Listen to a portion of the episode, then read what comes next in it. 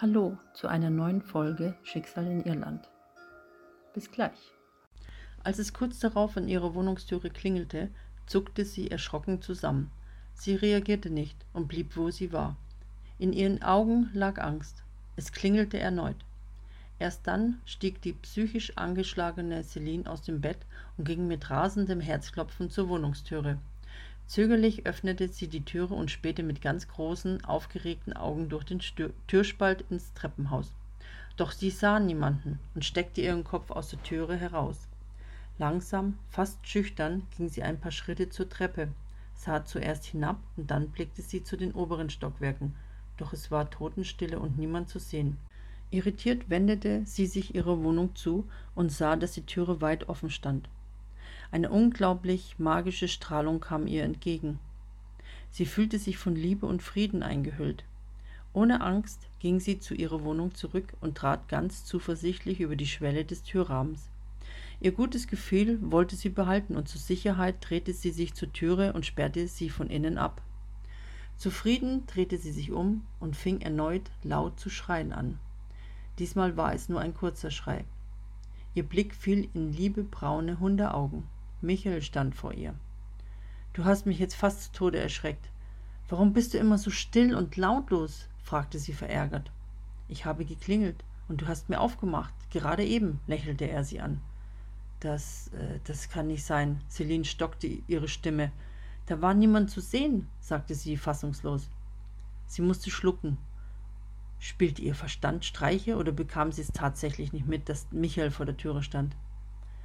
Plötzlich fiel ihr das mysteriöse Magazin ein. Um zu beweisen, dass seltsame Dinge passierten und sie doch nicht verrückt war, wollte sie ihm die schwarzen Seiten zeigen. Schnell lief sie an Michael vorbei ins Wohnzimmer, um das Magazin zu suchen, das ihr vorhin aus der Hand fiel. Michael kam ihr nach und beobachtete sie, wie sie überall nach dem Magazin suchte. Verzweifelt sah sie überall im Wohnzimmer und sogar im Schlafzimmer unter ihrer Bettdecke nach dem Magazin, doch nirgends konnte sie es finden. Enttäuscht blieb sie stehen, schloss die Augen und faltete die Hände vor ihrem Gesicht, um zu überlegen, wo es sein könnte. Suchst du das hier? fragte Michael und hielt ihr das Magazin entgegen. Ja, das ist es. Schnell zog sie es aus seinen Händen und blätterte wild darin umher. Das gibt es doch nicht. Celine war entsetzt. Ich wollte dir zeigen, dass hier etwas nicht stimmt. Nur jetzt? Das kann nicht sein. Sie konnte es nicht fassen, blätterte von Seite zu Seite, doch alle Seiten waren okay, keine doppelt, keine schwarz. Hast du das mitgebracht? wollte Celine wissen und sah Michael ungläubig an. Nein, das lag dort auf dem Boden. Er zeigte zum Couchtisch. Celine, du musst etwas wissen, setzte Michael an. Doch Celine war so geschockt, huschte in ihr Schlafzimmer und ging nervös umher, dass sie gar nicht bemerkte, wie Michael versuchte, ihr das mit ihr etwas mitzuteilen. Ich muss wieder gehen, erwähnte Michael. Er konnte es ihr nicht einfach so mitteilen. Mit zusammengekniffenen Lippen sah er sie liebevoll an, bis er sich umdrehte und aus dem Schlafzimmer ging. Als Celine bemerkte, dass Michael nicht mehr im Raum war, ging sie in den Flur und sah nach ihm. Doch Michael war weg. Sie hörte ihn gar nicht, wie er rausging. Schon wieder fand sie sein Verhalten seltsam. Am nächsten Tag, es war Donnerstagnachmittag, eine knappe Stunde vor Feierabend, Ihre Stimmung glich dem Wetter, schwankend von heiter bis wolkig. Noch nicht ganz vergessen war der extrem seltsame Nachmittag am Tag zuvor. Doch konnte Celine zufrieden an ihrem Arbeitsplatz sitzen und ohne quillende Gedanken den Auftrag bearbeiten. Es war Ferienzeit und den ganzen Vormittag gab es weniger zu tun als in der letzten Zeit. Nur ein Entwurf lag auf ihrem Schreibtisch, den sie überarbeiten musste und soeben eine Kopie ausdruckte. Doch Celine war etwas zu voreilig. Sie druckte den unbearbeiteten Entwurf aus. Rasend schnell war sie beim Gemeinschaftsdrucker in ihrer Abteilung, um den Entwurf zu beseitigen, damit er nicht zufällig in Umlauf, im Umlauf gebracht wurde. Völlig nervös und erstaunt sah sie bereits einen Ausdruck im Auswurfschacht des Druckers.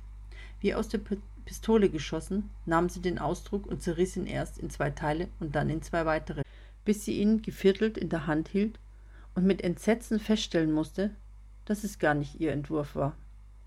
Mit großen Augen blickte sie auf den blinkenden Drucker, der soeben ihren Entwurf zum Vorschein brachte. Oh mein Gott, rief Celine, die fast in Tränen ausbrach. Dann stand plötzlich Jeff Cromwell neben ihr. Er war Abteilungsleiter der Werbeabteilung und eigentlich befand sich sein Arbeitsbereich im dritten Stock. Er betrachtete zuerst die zerrissene Seite und dann Celine. Ohne Worte wusste er, was Celine passierte. Er nahm ihr den Entwurf aus den Händen und gerade in diesem Moment kam Celines Kollegin, um ihren Ausdruck zu holen. Sorry, meine Liebe, aber mit diesem Entwurf kannst du bei Sir Hedford nicht landen, meinte Jeff und drückte ihr selbstbewusst die zerrissenen Seiten in die Hände. Äh, ja, okay, ich werde ihn korrigieren, meinte die geschockte Kollegin und sah Jeff Cromwell mit hochrotem Kopf an. So peinlich war es ihr, diesen misslungenen Entwurf erstellt zu haben. Keine Ursache, ich habe es ja noch rechtzeitig entdeckt, lächelte er sie an. Ihre Kollegin konnte nichts mehr sagen und ging niedergeschlagen zu ihrem Arbeitsplatz zurück. Ja, ähm, danke, sagte Celine, der diese Situation noch peinlicher war als ihre Kollegin. Habe ich gerne gemacht, grinste Chef sie an und verließ die Abteilung. Ein total schlechtes Gewissen quälte Celine ihrer Kollegin gegenüber, als sie bei ihr vorbeiging und blickte nicht ein einziges Mal zu ihr hinüber. Celine kam an ihren Arbeitsplatz zurück und druckte den richtigen Entwurf aus. Doch als sie erneut am Gemeinschaftsdrucker stand, las sie am blinkenden Drucker dass noch drei Ausdrucke vor ihr dran waren. Daher atmete sie einmal tief durch und entschied, bei der Gelegenheit und der aufregenden Situation vorhin einen Kaffee zu trinken. Beschwingt ging sie in die Teeküche, benutzte diesmal nicht ihre Tasse, sondern eine saubere Tasse aus dem Schrank und schenkte sich vom Kaffeespender einen Kaffee ein und blieb in der Teeküche. Der Raum selbst war nicht wirklich aufregend. Sie blickte gelangweilt umher und fand, dass er eigentlich etwas farblos war.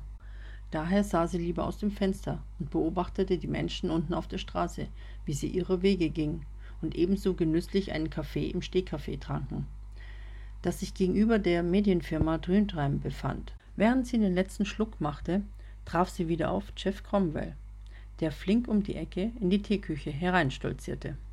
Celine war etwas irritiert, denn sie fragte sich, was er denn in der Teeküche im zweiten Stock suchte und warum sie ihn erst nie in den zweiten Stock begegnete und dann an einem Tag gleich zweimal. Jeff hob erstaunt die Augenbrauen, dass er Celine wieder antraf. Doch witterte er seine Chance und freute sich, dass keine weiteren Personen anwesend waren. Hallo, bei uns oben ist der Zucker ausgegangen. Habt ihr noch welchen, mit dem ihr uns aushelfen könntet? fragte er Celine mit einem überaus charmanten Lächeln. Ähm, ja, gerne. Würfelzucker oder zum Streuen? fragte Celine und verharrte in Wartestellung. Der Würfelzucker wäre genial, grinste er sie frech an. Celine war nicht nur das schöne Lächeln unangenehm, sondern weil sie ihn irgendwie attraktiv fand. Während sie den Zucker aus der vorletzten Schublade unterhalb der Arbeitsfläche holte und es ihm reichte, stand Jeff so dicht neben ihr, dass Celine mit der Packung bei ihm ankam und einige Würfelzuckerstücke auf den Boden fielen und sich durch den schwunghaften Ruck meterweit verteilten. Oh, Verzeihung, ich habe Sie nicht gesehen, äh, versuchte Celine sich zu entschuldigen. Ich muss mich entschuldigen, schließlich stand ich zu dicht bei Ihnen. Und wieder grinste er Celine gewieft an. Seine Augen hatten diesen besonderen Glanz, dem kaum, ein, dem kaum eine Frau widerstehen konnte. Er machte Celine verlegen, denn Geoff Cromwell war ein gut aussehender und gepflegter Mann, Anfang 40. Wahrscheinlich machten ihm seine graumelierten Haare und die kleinen Fältchen um die Augenwinkel so unglaublich anziehend. Celine pickte rasch jeden Würfelzucker, den sie finden konnte, auf und war froh, ihn im Momentan nicht in die Augen sehen zu müssen. Darf ich Sie am Samstagabend zum Essen einladen? fragte er Celine direkt. Sie hielt augenblicklich kurz inne und verharrte in hockender Stellung am Boden. Sie konnte nicht glauben, was sie hörte. Dann richtete sie sich flink auf, um sich nichts anmerken zu lassen, wie sprachlos sie diese Frage machte. Ja, warum nicht? kam es Celine spontan über die Lippen und dachte nicht nach, was sie da eben sagte. Okay, darf ich Sie am Samstag um 19 Uhr abholen? Sie wohnen doch in der Dawson Street, oder? fragte er. Ähm, ja, sie wunderte sich, warum er das wusste. Es würde mich sehr freuen, wenn Sie mich abholen, willigte Celine ein.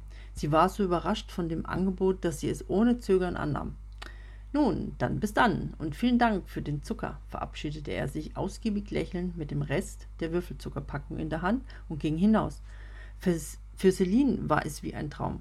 Schon seit Ewigkeiten hatte sie kein Date mehr und dann mit so einem attraktiven Mann.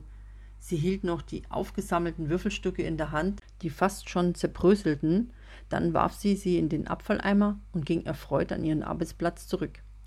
Das legte sich schnell wieder, als die Kollegin einer anderen Abteilung bei Celine vorbeikam und ihr den Entwurf, der noch im Drucker lag, in die Hände drückte.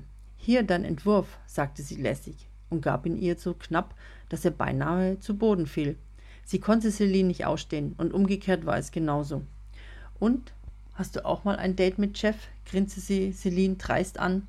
Viel Spaß dabei und lass es dir gut schmecken, spottete sie weiter. Celine erinnerte sich, es war die eine, von der sie schon einmal blöd angeredet wurde, erst vor kurzem beim Aufzug. Mit nachdenklichem Blick und entsetztem Gesichtsausdruck sah sie ihr nach. Celine hatte keine Ahnung, was sie damit meinte.